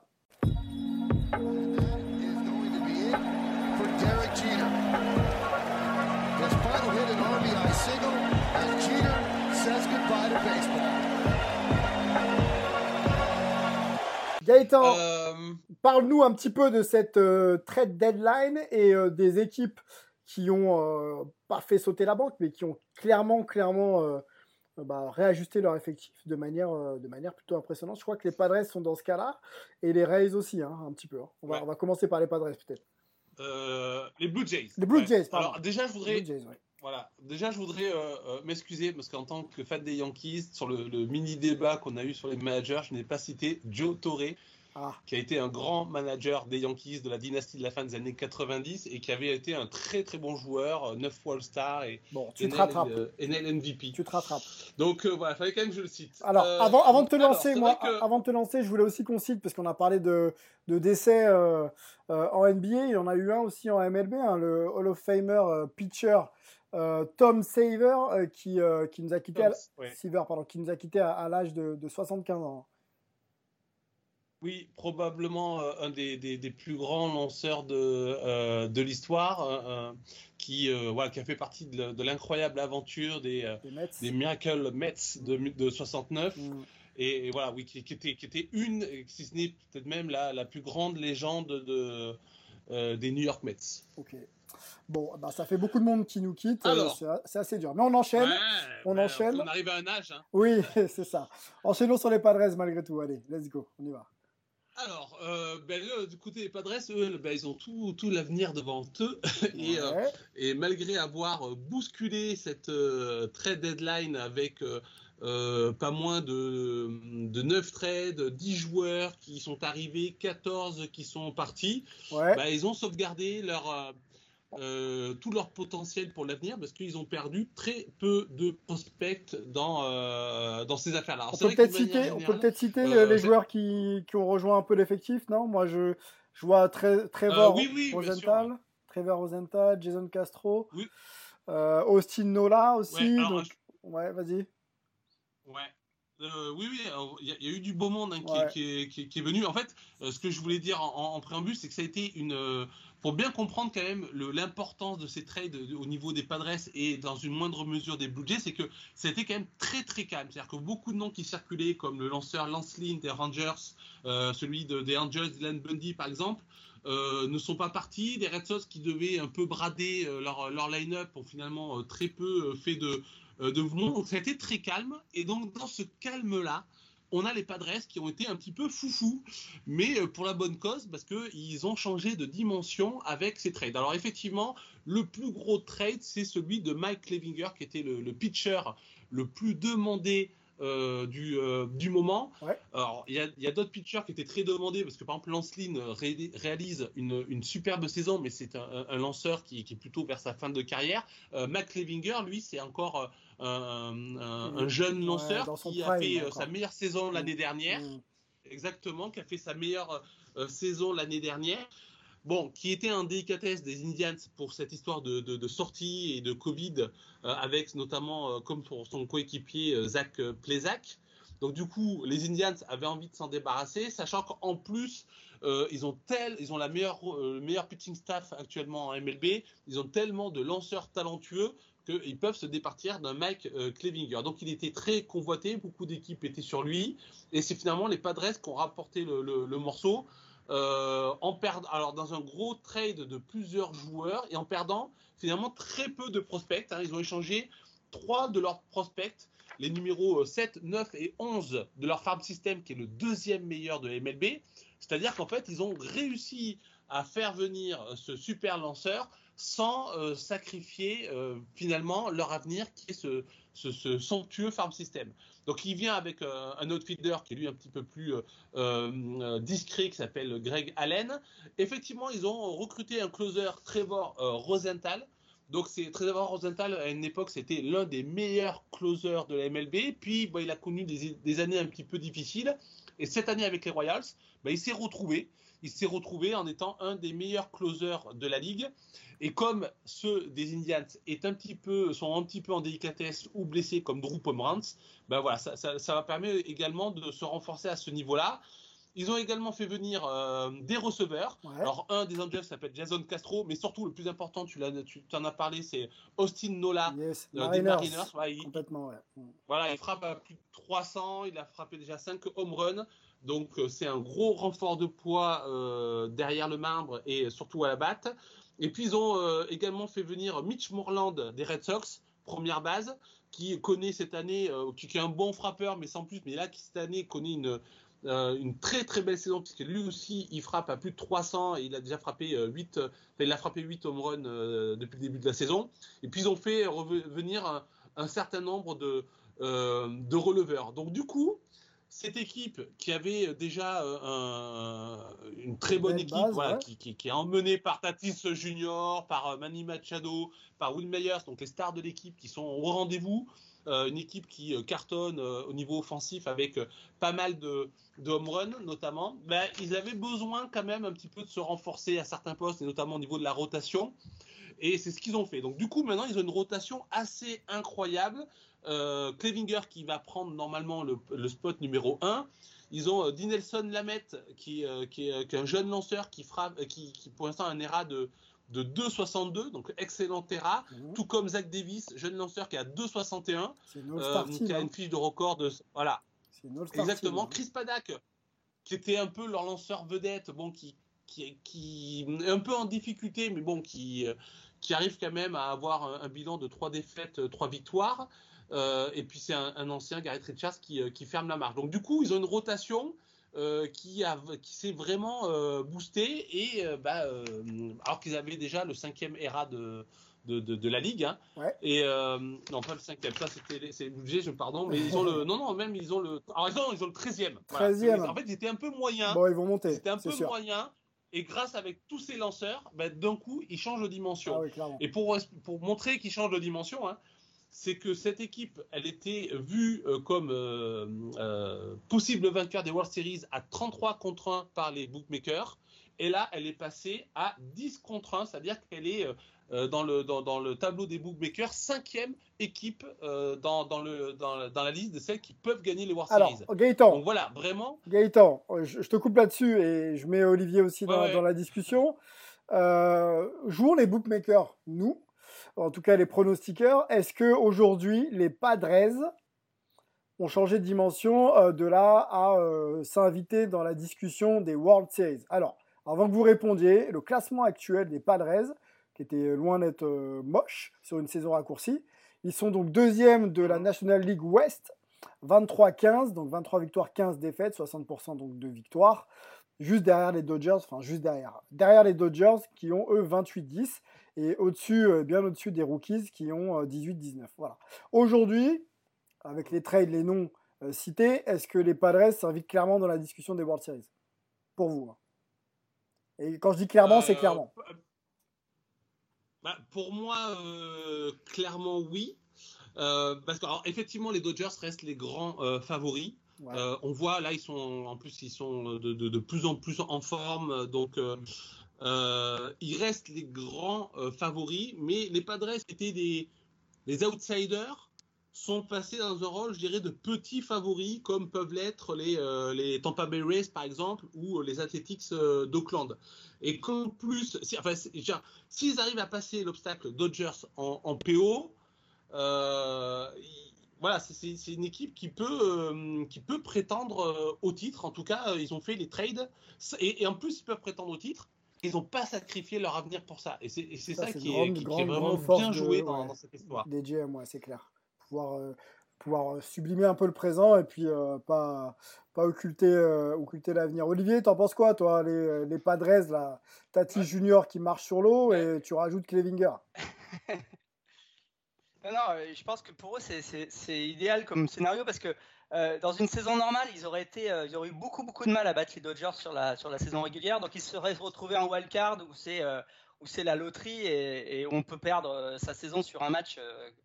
Là, là, ils seront qualifiés, ils auront plusieurs matchs. donc sur une série de playoffs, ils peuvent, ils peuvent effectivement battre n'importe qui aujourd'hui.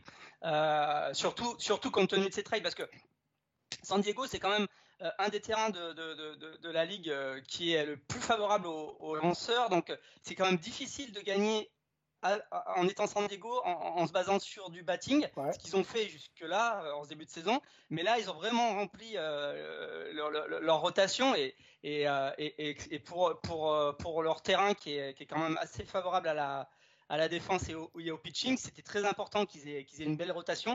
Là, je pense qu'ils sont prêts effectivement, sur une série courte, ben, euh, ils peuvent aller titiller les Dodgers. Pour moi, les Dodgers, ça reste la grande équipe favorite en national, mais, je mettrais les Padres vraiment juste derrière. Quoi.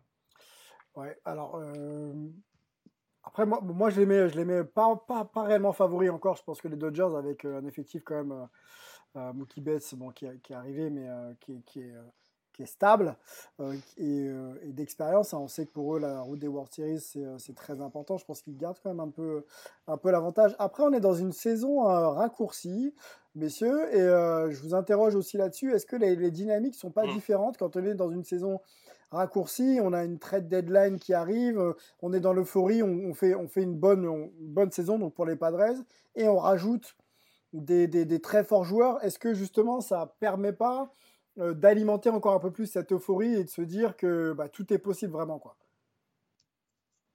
Il y, a une part d'inconnu parce que c'est une saison inédite.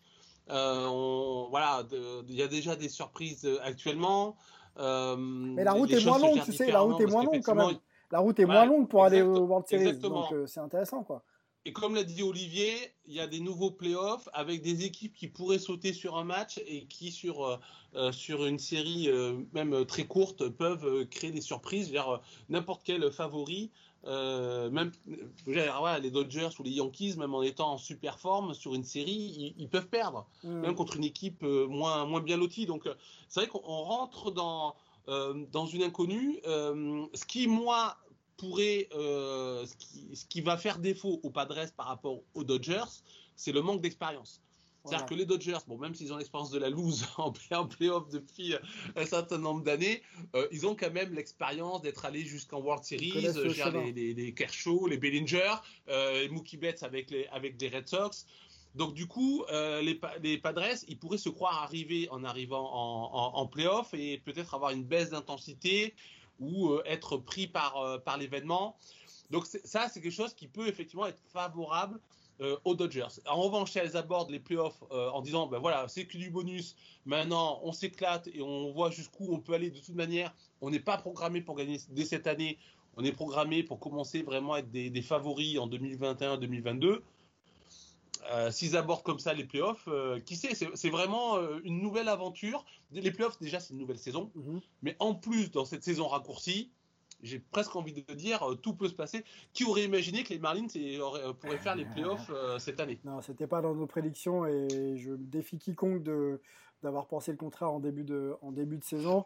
Mais c'est vrai, quand on est underdog comme ça et qu'on voilà, on, complète l'effectif comme ils l'ont complété, ça donne quand même vraiment, vraiment beaucoup d'énergie. Donc ça va être euh, très intéressant à suivre. Euh, Gaëtan, je te propose d'aller sur les Blue Jays. Alors eux, c'est une, situation un petit peu différente. Euh, ils sont troisième donc de l'American League Est pour le moment avec 19-16, 54% de victoire. Derrière derrière tes Yankees, Yankees, eux, euh, derrière les, les Rays. Hein, Juste euh, derrière. voilà, donc ça, ça, se passe bien quand même pour les Rays. On en avait parlé euh, ensemble la, semaine dernière, ça continue d'aller. Donc les Blue Jays, eux aussi, c'était bon moment pour faire ce qu'il fallait pour tenter d'accrocher le meilleur spot pour les playoffs. Ils l'ont fait et, et, on les place aussi parmi quand même parmi les grands gagnants de cette trade deadline. Hein. C'est ça, Gaëtan? Bah, c'est les deuxièmes. Voilà, on va dire que les champions de la trade deadline 2020, euh, c'est les Padres et les Blue Jays sont euh, euh, leur runner-up, leur second. Alors effectivement, ils se sont pas autant renforcés que les Padres, Euh, mais ils, euh, ils sont devenus des concurrents. euh, alors, ils étaient en fait déjà des concurrents sérieux pour se qualifier en playoff parce que finalement, ils ont affiché une belle dynamique depuis le début de, la saison. Ils sont montés en puissance. Et là, on pense qu'ils se sont renforcés suffisamment pour pouvoir aller en playoff. Alors, les noms sont pas forcément aussi chatoyants que ceux des Padres, mais ça reste quand même du solide. Alors, la principale recrue, c'est Robbie Ray, un lanceur des, euh, des D-backs, qui, bon, cette année a quelques problèmes au niveau de son contrôle, mais qui est normalement un pro du, du strike-out. Alors, en fait, ça, c'est un, c'est un lanceur qui, qui a vraiment du talent, qui est souvent sur les tablettes pour les trades, mais qui, euh, voilà, qui, a, qui a du mal un peu, peut-être, à, à confirmer son talent. Mais ça, ça reste quand même une, une, une- une potentielle bonne recrue. Ils, ont aussi, sont allés aussi chercher euh, euh, Tyrone euh, Walker euh, chez les, chez les Mariners qui euh, bah, qui n'avait pas commencé le début de, de- de saison, mais qui, euh, qui reste un, un lanceur assez euh, solide. Euh, ils sont allés aussi chez les Dodgers chercher Ross Stripling. Et tout le monde se sert chez les, Rodgers, chez les Do- chez les Dodgers en ce moment. Eh oui.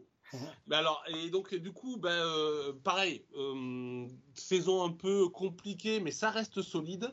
Euh, et puis ils sont allés euh, à Miami euh, prendre leur shortstop Jonathan Villar, euh, qui va donner un peu de profondeur à cette équipe qui pour l'instant a perdu Beau Bichette sur blessure. Alors, il devrait revenir, hein, mais pour l'instant il est absent. Et, euh, et voilà, donc ça, ça apporte un petit peu de profondeur. Donc du coup, eux, ils avaient déjà quand même un excellent euh, pitching staff. Euh, on ne pensait pas, on savait qu'il y avait du potentiel, mais on ne pensait pas qu'ils seraient déjà aussi bons euh, dès à présent, surtout qu'ils ont euh, quelques blessés euh, au niveau de la rotation. Euh, et du coup, bah, ils se renforcent euh, sur le, le monticule.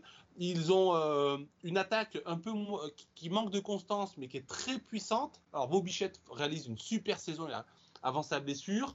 Euh, Vlad Guerrero Jr., c'est un peu plus compliqué, mais voilà, les, quand même les, les, les joueurs, les, les fils d'eux, euh, Cavan Biggio, Bobichette, Vlad Guerrero, quand même apportent une énergie à cette équipe et apportent soit de la constance, soit de la puissance. Donc du coup, ils se sont, ils se sont renforcés et ils deviennent. euh, alors effectivement, eux, c'est quand même très difficile de les voir aller chercher les, les, les World Series. Ça serait vraiment une grosse, grosse surprise. Ouais, wildcard, Euh, mais en revanche, ils sont vraiment, voilà, bien placés pour euh, pour aller chercher les euh, les playoffs. Ils sont juste derrière les Yankees. Donc euh, bah là, bientôt, ils vont, euh, enfin, ils vont s'affronter énormément, beaucoup sur le mois de septembre ces deux équipes. Ça va permettre de voir un petit peu dans quel état sont les Yankees, qui eux n'ont fait aucun mouvement pendant cette Justement, deadline. ouais. Allons-y sur peut-être Ouais, bah, sur les, les leaders qui n'ont pas bougé une oreille, quoi. Ouais, alors c'est vrai que ça a été quand même relativement calme. C'est-à-dire que si on enlève euh, les euh, les, Rays- euh, les Blue Jays et les euh, et les Padres, ça a été très très calme, y compris notamment sur sur les favoris ou les gros outsiders. On pensait que certaines équipes allaient bouger. On pense notamment aux White Sox. Alors parce qu'en fait, tu, tu parlais tout à l'heure de cette courte saison. Ouais. C'est vrai que il y a, il peut y avoir ce désir de ce qu'on appelle du du win no, c'est-à-dire de se dire ah là il y a un coup à tenter. C'est-à-dire qu'on était programmé pour, euh, pour gagner peut-être dans 1, 2, 3 ans après euh, la fin de la reconstruction. Et là, ils se disent, ah, peut-être avec cette saison spéciale, il y a moyen de gagner le titre dès maintenant. Donc on pensait que certaines équipes, comme les Rays, comme euh, les, les White Sox par exemple, allaient bouger pour euh, se renforcer euh, peut-être sur des, des postes où il manquerait de... Par exemple, les Rays, ils avaient besoin de lanceurs parce qu'ils ont beaucoup de blessés, même si leur pitching staff est, est excellent. Ils auraient aussi peut-être besoin de, de renforcer un petit peu l'attaque pour gagner en constance et en puissance. Euh, les White Sox, pareil, au niveau du, du monticule, il y a beaucoup de joueurs qui surperforment peut-être. Donc de s'assurer une certaine stabilité au niveau du pitching, ça aurait pu être intéressant. Non, personne n'a bougé. Alors, les, les- les Dodgers, eux, ils ont déjà une équipe qui est, qui est bien réglée, donc du coup, ils ont, ils ont estimé qu'il n'y avait pas besoin de faire quoi que ce soit. Les Ils ont déjà dépensé beaucoup d'argent. Et les Yankees, ben voilà. Avec leurs blessés, là. on s'est, on voilà, avec les blessés et surtout avec le pitching staff qui euh, euh, qui, euh, qui répond pas euh, présent, on pensait qu'ils allaient peut-être se positionner sur Lance Lynn, Clevinger, Dylan Bundy. Ils n'ont pas fait. Ça fait quelques années qu'ils sont quand même très frileux sur la trade deadline. Ils font confiance à leur équipe. Comme en fait il y a beaucoup de blessés, ils se disent toujours, ben, nous euh, nos, recrues c'est des blessés quand ils vont revenir. Alors, euh, on va dire que ça a marché moyennement. Ça marche pour se qualifier en PO, parce qu'à chaque fois, les, joueurs sont revenus et les Yankees sont allés en playoff. Euh, en revanche, ça n'a pas permis de gagner les World Series.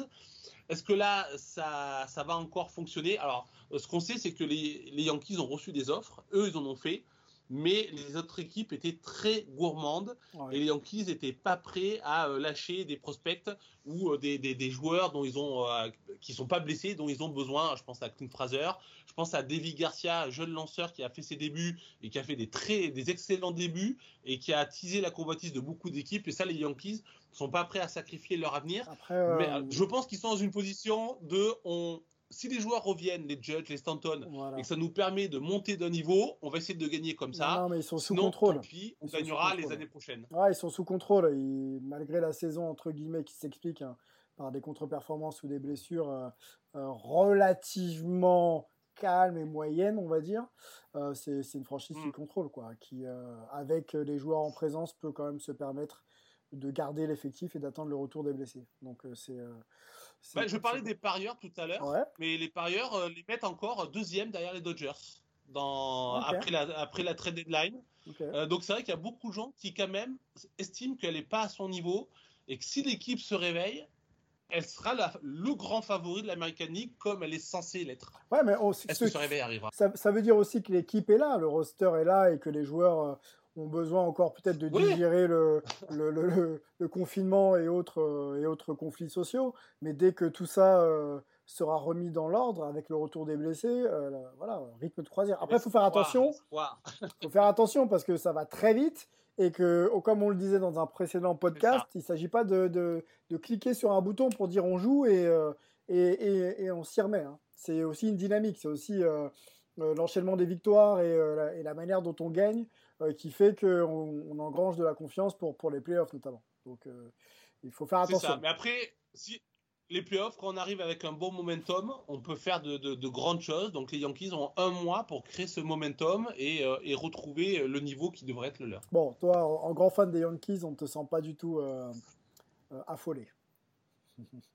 Euh, moyennement, ça dépend. Ça dépend. Ça dépend des soirs. Ça dépend s'ils ont joué les Rays ou pas. En fait. Ok, ok. euh, merci Gaëtan, je crois qu'on a fait le tour euh, en, en MLB. Euh, tu restes avec nous pour le, la NFL un petit peu? Enfin, la Ouais. NFL, la NCAA Ouais. Eh ben, accueillons, euh, on l'a accueilli tout à l'heure, mais euh, on se lance tout de suite sur, euh, sur la NCAA aujourd'hui parce que c'est de ça dont on va vous parler avec Olivier. With the 32nd pick in the 2018 NFL Draft, the Baltimore Ravens select Lamar Jackson. On va parler NF- NFL. euh, Je fais l'amalgame. La NCAA avec toi. Euh, je voulais qu'on Ouais. refasse rapidement peut-être un point sur euh, qui joue, qui joue pas, euh, pour donner un petit, une petite overview un petit peu à tous ceux qui nous écoutent, puisque ça reste encore un petit, un petit bazar. Et puis on essaiera de dégager avec Ah, toi, oui, oui, les, c'est- avec toi les, les- les favoris quoi, dans cette saison. euh, Ouais, c'est- vraiment le bazar. Là, euh, enfin, en plus, ça, change un petit peu tous les jours. Enfin, c'est pas que ça change un petit peu tous les jours, mais, mais on sait quand même pas vraiment où est-ce qu'on va et, et- et la saison commence un petit peu euh, sans, sans, sans qu'on sache au final ce qui va se passer. Donc, aujourd'hui, on a, on a parmi les, les- les- les grandes euh, conférences, on a, on, on a deux conférences qui seront pas là, c'est-à-dire la Big Ten et la Pac-12 Ok. euh, qui, qui prévoit pour l'instant euh, une saison plutôt au printemps. Donc, justement, de, de ce côté-là, ça, ça bouge un peu parce que là, on, on partirait peut-être sur une saison pour ces deux conférences-là, plus l'American West et la MAC, etc., d'autres petites conférences qui jouent pas, sur une saison au, au février, avril. Donc, et, on parle peut-être, ça aussi, c'est- encore euh, à confirmer, qu'on pourrait peut-être faire des playoffs. euh, pour tout le monde euh, à la mi-avril, c'est-à-dire les, les- les deux tours de playoffs, euh, demi-finale, finale, euh, à la mi-avril, une fois que ben, tout le monde aurait joué, euh, juste avant la draft NFL, euh, juste avant la, la draft qui est, qui est aux alentours du 25 avril. Donc euh, c'est peut-être ce qu'on discute et on pourrait avoir, là aussi c'est encore complètement euh, euh, à, confirmer, on pourrait avoir deux Rose Bowl. On pourrait avoir deux Rose Bowl, un Rose Oh. Bowl euh, au, au 1er janvier euh, avec, euh, Oh avec tout le monde et, et un Rose Bowl fin mars avec bah, en fait une finale entre, entre le vainqueur de la Big Ten et, de- et- et le vainqueur de la Pac-12 euh, sur ce championnat de, de printemps. C'est à confirmer, c'est à voir. En tout cas, pour l'instant, on va faire, ben, on va faire comme si la, la saison commençait, c'est-à-dire la saison d'automne, avec, avec trois grosses conférences qui vont être là la CC, la SEC et la, et la Big 12. Et puis, euh, et puis euh, d'autres petites conférences qui, qui, peuvent jouer leur épingle, qui peuvent tirer leur épingle du jeu. On pense notamment à l'American Athletic qui, euh, qui souvent a, des équipes qui viennent titiller les grands, qui cette année avec deux conférences importantes en moins peuvent, peuvent peut-être arriver à, à, s'immiscer dans les, dans les top 5. Donc on pense, on pense notamment à, à des équipes comme Cincinnati ou Central Florida de, de, de l'American Athletic qui, qui, pourraient jouer euh, leur, leur, le rôle d'outsider. En sachant que ben, théoriquement, aujourd'hui, il y a 76 équipes euh, qui partent euh, sur, sur, en, en, en, liste sur la, sur la première, euh, première division. En sachant qu'il y a 41 balls, donc forcément, il y a plus de, il y a plus de places en ball que, que d'équipes partantes, ce qui est, ce qui est un petit peu hein. délirant. Ouais, euh, on imagine que qu'il y aura peut-être euh, des balls qui, euh, qui préféreront ne pas être joués ou où il y aura des balls un petit peu pour pour le fun. C'est à voir, mais pour l'instant on a on a on n'a pas vraiment d'informations précises. En sachant que bon, la saison attaque vraiment cette semaine, c'est-à-dire à partir de ce soir, même s'il y a déjà eu un match la semaine dernière. Tout à fait, ouais. Entre Austin. Ouais, pardon. Le, non, je te disais oui, je te confirmais le fait que ça avait déjà commencé le, le 29 août, je crois. Ouais, alors, il y, a eu, euh, il y a eu Austin Pay qui a joué contre Central Arkansas euh, la semaine dernière. Il y a eu, euh, donc c'est des, des, équipes un petit peu de, de seconde zone. Central Arkansas a donc gagné le premier match devant 2000 personnes à, à Montgomery dans l'Alabama, 21-17. Ce qui est, ce qui est rigolo parce que Central Arkansas, ils vont jouer ce soir. Donc, c'est la, la, même équipe qui va jouer les deux premiers matchs de la saison. Ils auront peut-être deux victoires avant que personne n'en ait, ait, gagné une seule. Ouais, c'est assez drôle. donc, c'est fou. Puisqu'ils jouent contre contre Alabama Birmingham euh, ce soir. Et, Olivier, tu disais, euh, juste avant de, que tu continues, ils ont joué devant 2000 personnes. Donc on, on échangeait aussi avec toi sur le fait de ne pas savoir qui allait accueillir du public euh, ou non. Là, on a eu 2000 personnes, donc un nombre assez restreint, dans, dans les tribunes. Ouais. Bon, après, c'est des équipes qui tournent généralement avec des, des petits, des, des, petits, publics. Hein. C'est des équipes qui tournent à 5-10 000 maximum. Euh, par contre, effectivement, ça dépend vraiment des, des équipes. Il y a des équipes qui ont annoncé que pour l'instant, elles, elles, auraient personne. Il y a des équipes qui ont annoncé qu'ils prendraient 15, 20%. Par exemple, Notre-Dame a annoncé 20%. Donc 20% chez Notre-Dame, ça fait déjà euh, pratiquement 20 000 personnes. Euh, donc il pourrait y avoir du monde. Euh, en sachant que pour l'instant, il n'y a pas de gros match cette semaine. Euh, la plupart des, des grosses équipes, euh, enfin en tout cas les, la, la, la, la, CC et la Big 12, elles attaquent la semaine prochaine seulement. Mhm. La SEC, eux, ils attaquent que le 26. Donc il y a encore un petit peu de temps et pour l'instant, c'est pas encore très très clair sur selon les équipes. Par exemple, Iowa State a annoncé seulement aujourd'hui qu'ils auraient personne pour leur premier match. Euh, on peut penser par exemple qu'à Memphis, qui est, une des rares grosses équipes qui joue cette semaine, il y aura un peu de monde. Il devrait y avoir euh, peut-être 10-15 000 personnes euh, pour le match de Memphis samedi, mais c'est vraiment selon les États, selon les cas équipes. Par cas. parmi le, au cas, au, au, au cas par cas, pour, par exemple sur ce week-end, mm. euh, il y aura du monde à Marshall, il y aura du monde à Texas State, il y aura du monde à Navy, par exemple, mais par, par contre à Army, qui est dans l'État de New York, où on sait qu'il y a, que les restrictions sont assez sévères, il y aura personne. Donc ça va vraiment être au cas par cas, selon l'État, selon la conférence. C'est, euh, ça va être au fur et à mesure qu'on verra peut-être euh, de plus en plus de monde dans les tribunes. Ça va, ça va être à surveiller. Alors, avant d'aller sur les previews euh, directement, euh, là, tu t'as annoncé les matchs qui allaient. Ah tiens, bah, Gaëtan, Gaëtan je te laisse, je te fais réagir un, petit peu après. Je voulais simplement situer rapidement avec Olivier. là, peut-être la, confrontation peut-être la plus hype des, jours à venir. le match que tu as envie de voir, qui t'intéressera le plus. Euh, dans les jours à venir, il en fait, il va pas y avoir grand chose pour être franc. L'affiche, l'affiche du week-end, c'est BYU Navy lundi soir. Euh, donc euh, bon, c'est à des heures qui sont un petit peu compliquées pour les Français parce que c'est à 2 heures du matin. Ça peut être un match intéressant pour le coup. par contre, pour des heures, des heures françaises, on n'a vraiment pas grand-chose à se mettre sous la dent. je regarderai probablement Middle Tennessee contre Army parce que Army c'est toujours sympa, le, un petit peu le, le, le, cirque autour, on va dire. Mais y a pour, l'instant, il n'y a pas d'affiche. Les premières affiches, ça sera seulement, euh, je pense qu'il faudra attendre vraiment la, semaine du 3 octobre, donc dans 15 jours, où on aura les premiers affrontements entre équipes de top 25. Euh, on aura notamment Oklahoma, Iowa State, euh, on aura Alabama, Tam, on aura Georgia, Auburn. Donc là, il y aura vraiment du lourd. Mais sur les trois premières semaines, ça va vraiment être, on va dire, un échauffement avec, avec des, des matchs un petit peu déséquilibrés, des matchs interconférences qui seront pas forcément de, de, de, très haut niveau. en tout cas cette semaine. La semaine prochaine, il y aura peut-être un petit peu plus de choses, notamment du côté de, de l'ACC, Mhm. mais c'est vraiment dans trois semaines qu'on aura, qu'on aura des, des, des vraies affiches. Ok, euh, Gaëtan, vas-y. Ouais, euh, moi, j'avais- une question. Tout à l'heure, tu parlais euh, de, de l'accueil du, euh, du public et voilà de, de ce début de saison, de l'organisation. Euh, moi, je suis un peu l'actualité de la NCA par si- le- l'excellent compte euh, Midnight Campus sur Twitter. Mhm. Et euh, j'ai vu là ces derniers temps quand même qu'il y avait, euh, euh, enfin voilà, il y a, il y a une, il y a une opposition quand même de certains à, à la tenue de, de, de, de ces championnats. Certains donc ont été annulés euh, alors, parce que euh, à la fois euh, il y a, euh, à cause du Covid qui peut se, se propager dans les, dans, dans les stades, hein, mais aussi euh, il y a un truc qui vient de tomber là sur euh, euh, les, les joueurs qui ont été testés au, au Covid et qui auraient développé des inflammations euh, au cœur. Donc je sais voilà qu'il y a. Est-ce que ça peut jouer ça sur euh, le alors ça, jouer sur le déroulement de la saison, ça je, je veux bien, sur le fait euh, s'il y a des cas, etc. Mais sur les spectateurs, sur l'attente, euh, parce qu'on sait que c'est tellement puissant le, le football universitaire, c'est tellement attendu par les étudiants et les non-étudiants. Mais est-ce que là, il peut pas y avoir une forme de de, de, de- de rejet ou de, de- de- d'être perplexe face à cette situation? Parce que là, on parle pas de joueurs professionnels, mais on parle de, de joueurs amateurs, quoi, de- d'étudiants. Ah oui, bien sûr. Euh, du point de vue des, supporters, je, enfin, je pense que de toute façon, euh, si, Notre-Dame autorise 20 000, euh, ils auront aucun problème pour trouver 20 000 personnes pour, pour aller voir leur match, ça c'est sûr. Par contre, effectivement, du côté des joueurs, aujourd'hui, y a, y a, y a- c'est la grosse inconnue de ce début de saison parce que euh, il se passe pas une journée sans qu'il y ait des joueurs qui disent qu'ils ne joueront pas. Euh, ce sont des joueurs amateurs, comme tu dis. Euh, donc il y a des joueurs qui sont inquiets pour leur santé, qui préfèrent se concentrer cette année sur leurs études, etc. Il y a aussi un petit peu de, il y a aussi des, des forfaits un petit peu, euh, on va dire diplomatiques, parce que on a des joueurs qui étaient déjà des stars.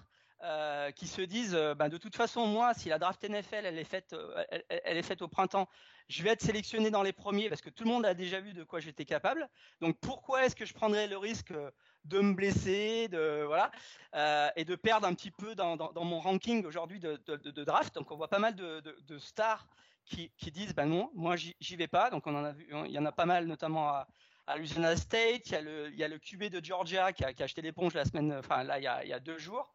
Euh, donc il y a pas mal de, stars qui, préfèrent pas y aller parce que quelque part, euh, ben voilà, c'est un petit peu l'excuse qui fait que euh, ça va leur permettre ben, d'avoir une, année pour se préparer pour, pour la draft. Et puis il y a des joueurs, ben, on va dire des étudiants bêta qui sont qui sont dans des équipes pas forcément dans, dans les meilleures ou qui sont des remplaçants, etc.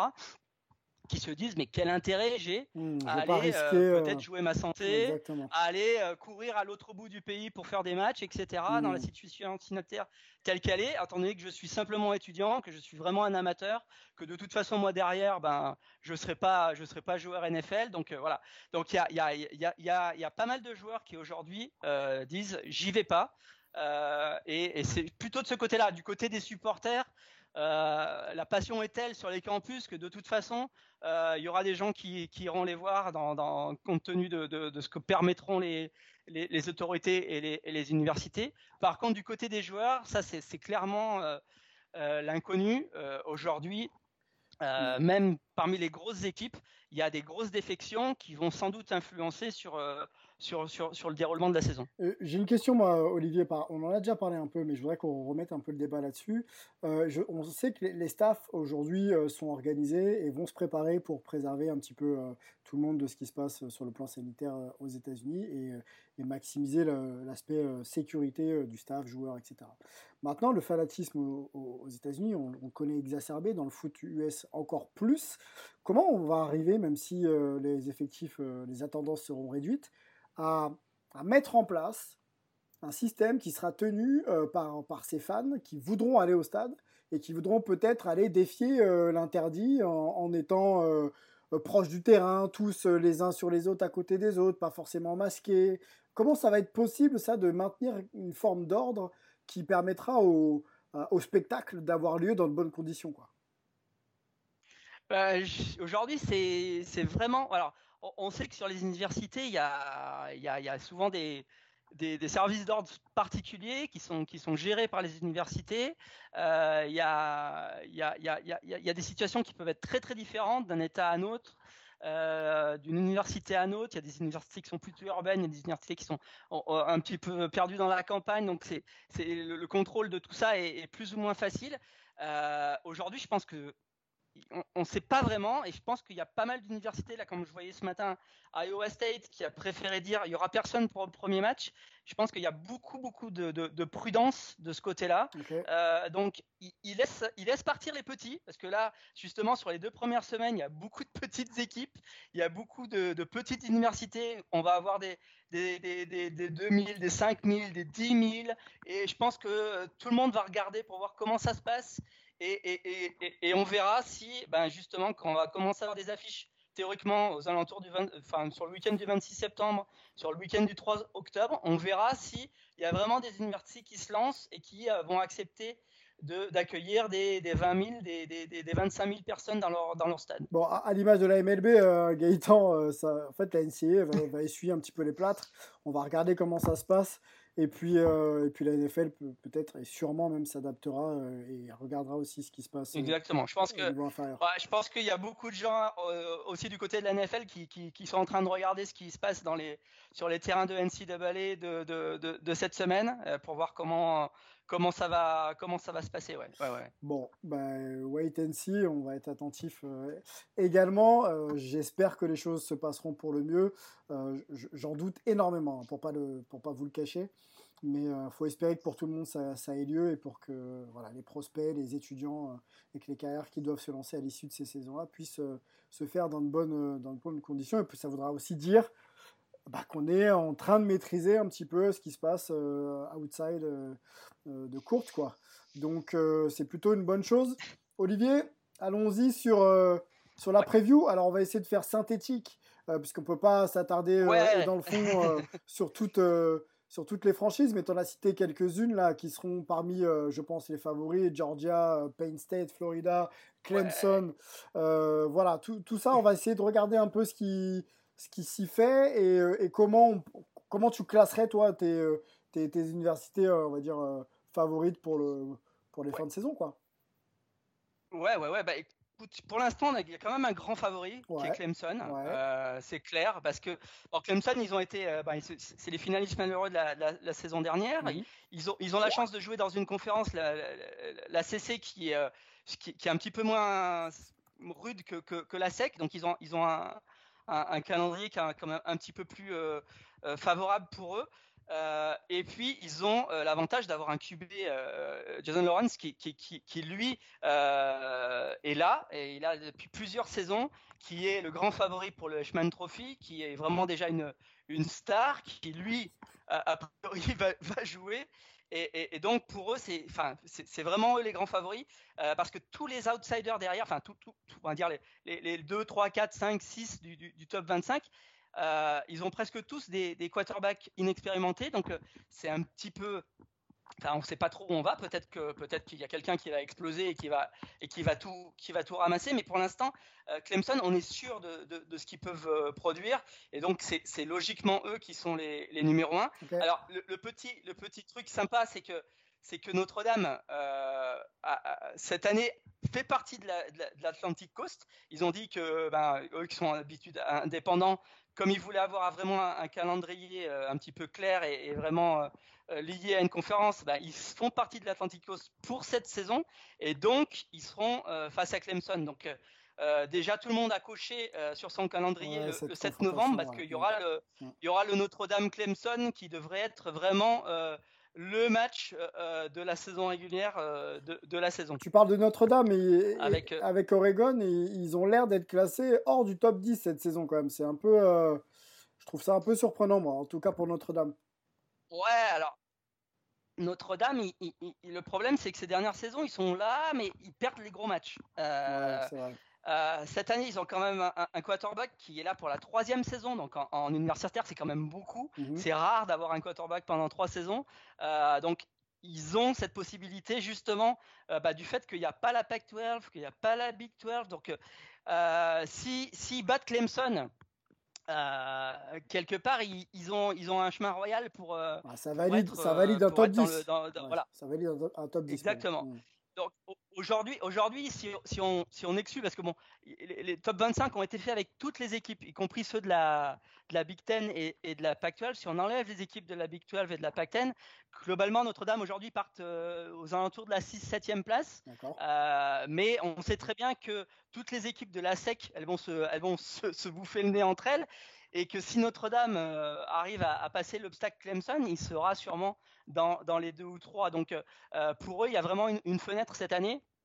Euh, qui fait que qu'avec Clemson, ils ont ils ont ils ont ils ont l'avantage le, d'être un petit peu plus tranquille du point de vue des, des, calendriers. Parce que derrière, après, ben, ça va être l'habituel foire d'empoigne dans la, dans la sortie Stern. Euh, avec Alabama, avec Georgia, avec LSU, mmh. avec Florida. Mmh. Là, on sait que ça va être, euh, ça va être énorme, comme d'habitude, mais forcément, euh, bah, il y aura au, bout que un ou deux gagnants de, de, de, la conférence. Alabama qui, est, qui, a attendu, qui a attendu numéro 2, hein, selon certains analystes.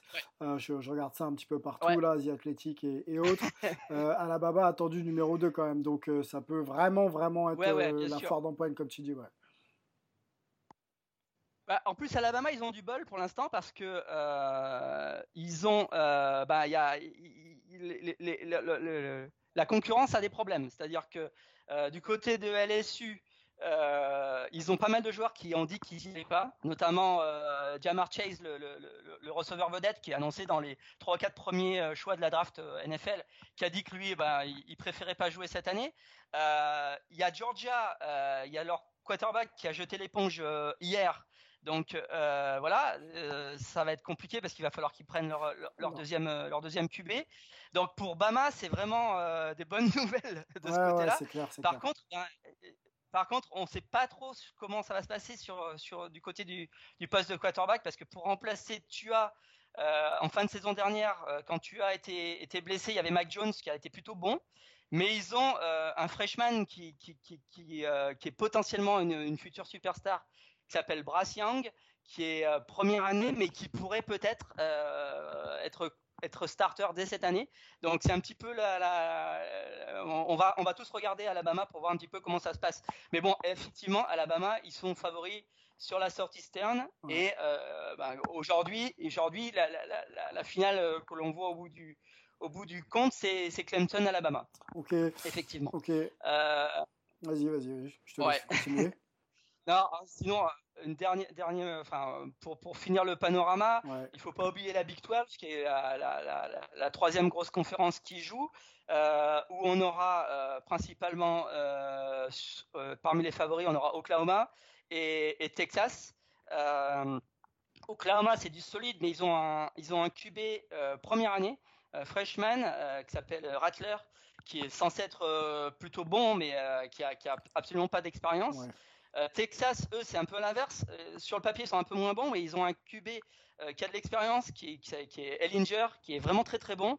Donc c'est à, c'est à voir comment ça va se passer. Là aussi, tout le monde a, coché le 10 octobre avec le, fameux duel de la rivière rouge entre Oklahoma et Texas, mhm. qui devrait être décisif pour la, pour la conférence. Et, et effectivement, on devrait retrouver une de ces deux équipes euh, au, bout pour les, pour les places de playoff. Mm, mm, euh, là, pour l'instant, euh, selon les mocks un petit peu partout, ce sera Oklahoma quand même qui aurait, le, la préférence. c'est Oklahoma qui, qui, a, la préférence parce que sur le papier, ils ont une équipe plus solide avec, avec le, la question marque sur le quarterback. S'il est effectivement aussi bon que prévu, ils seront, ils seront, ils seront là. Ils seront là, ouais. Donc ce serait euh, sur le, ils seraient dans le top 4, euh, juste devant euh, Penn State, Florida et, Georgia éventuellement. Ok, ok. Tu as, peut-être une, petite équipe coup de cœur, Olivier à, surveiller? Ouais. bah écoute, euh, il faut pas enterrer les LSU parce qu'ils sont quand même les champions en titre, même s'ils ont un nouveau QB, ils ont, euh, ils ont des, des, stars qui seront pas là, mais il, faut, il faudra s'en méfier. Euh, l'équipe que je surveillerai, alors il y a deux équipes que je surveillerai. Il y a Texas A&M. Bon, eux, ils sont dans la sec, donc pour eux, c'est très très difficile, mais ils ont une équipe très expérimentée, ce qui est rare en NCAA. Donc, ils, pourraient peut-être, dans une, dans une saison où les préparations ont été quand même compliquées, euh, ça pourrait peut-être jouer en leur faveur. Et puis, dans l'ACC, euh, il faudra aussi surveiller euh, North Carolina. UNC parce qu'ils ont un excellent quarterback qui s'appelle Samuel qui a été euh, vraiment très très bon l'année dernière et, euh, et, et, qui, qui, qui, qui, fait du très beau jeu. Euh, il faudra surveiller parce que sur un match contre Clemson, ils peuvent, ils peuvent pourquoi pas euh, les accrocher et, ça pourrait être l'équipe surprise euh, North Carolina. Ok. Bon, même si Clemson a l'air quand même d'être au-dessus et, logiquement, euh, on sent quand même que juste derrière, la hiérarchie n'est pas ultra ultra établie entre les quarterbacks qui qui vont pas pouvoir honorer les saisons et ceux qui, ceux qui arrivent rookie. Et on sait bien sûr l'importance dans la saison d'avoir un bon quarterback et, et des performances derrière très très bonne. J'ai l'impression que c'est pas très très euh, établi, tu vois. C'est plus ouvert, hein, beaucoup plus ah, ouvert. Déjà, si, la saison avait été normale, c'était déjà une saison ouverte parce que justement, on a une énorme draft euh, côté quarterback euh, et donc il y avait beaucoup de changements dans, dans, les équipes d'élite, on va dire. Mm. Mais là, en plus, avec des préparations qui ont été faites un petit peu cas un cas, et on n'a pas de repères, hein. qui je sais pas, sais pas pour toi, mais on n'a pas vraiment Il y a pas mal de joueurs qui, mm. qui disent qu'ils y vont pas, donc forcément, il va y avoir des seconds couteaux, même, même, même dans les grosses équipes, il va y avoir des seconds couteaux sur le, sur le terrain. Donc, euh, vraiment, on est, on, est, on est vraiment dans l'inconnu, on se jette dans l'inconnu là. Mm. Euh, on sait même pas derrière quelles vont être les règles du jeu de la fin de saison, parce que peut-être qu'au final, on va se retrouver avec, euh, avec la Big Ten et la Pac-12 euh, en, saison de printemps qui vont, euh, qui vont faire leur saison à part. Donc voilà, on ne sait pas trop où on se, où, on se jette. Il n'y a que Clemson. Mm. Là, on sait que c'est du solide, mais derrière, c'est vraiment l'inconnu complet. Ok, bon, va.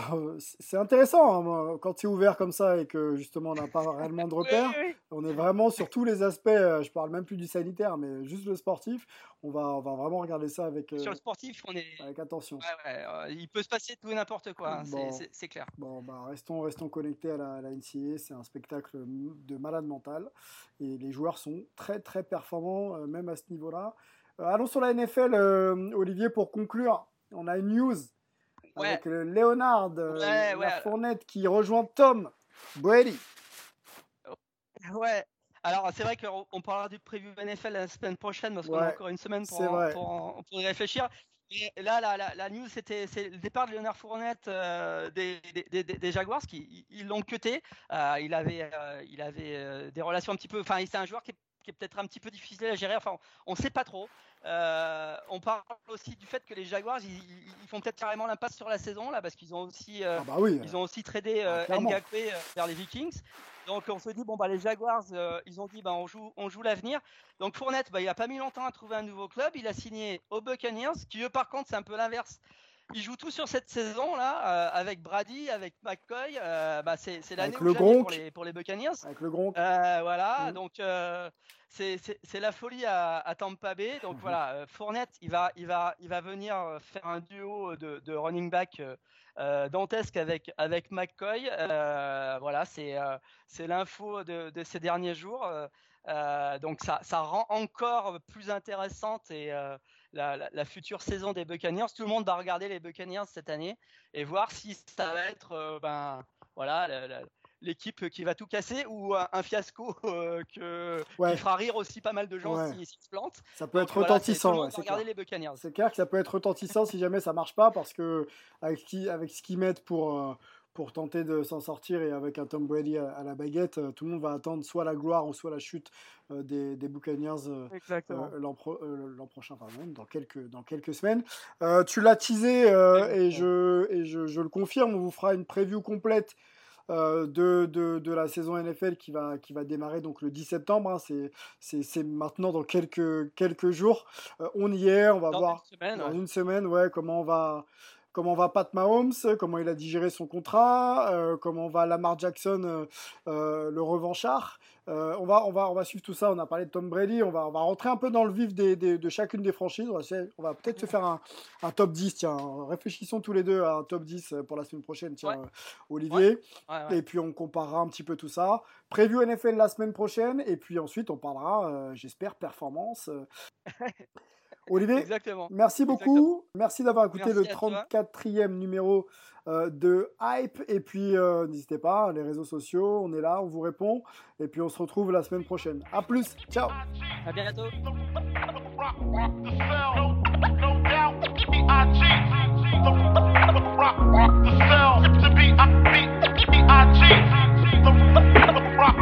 The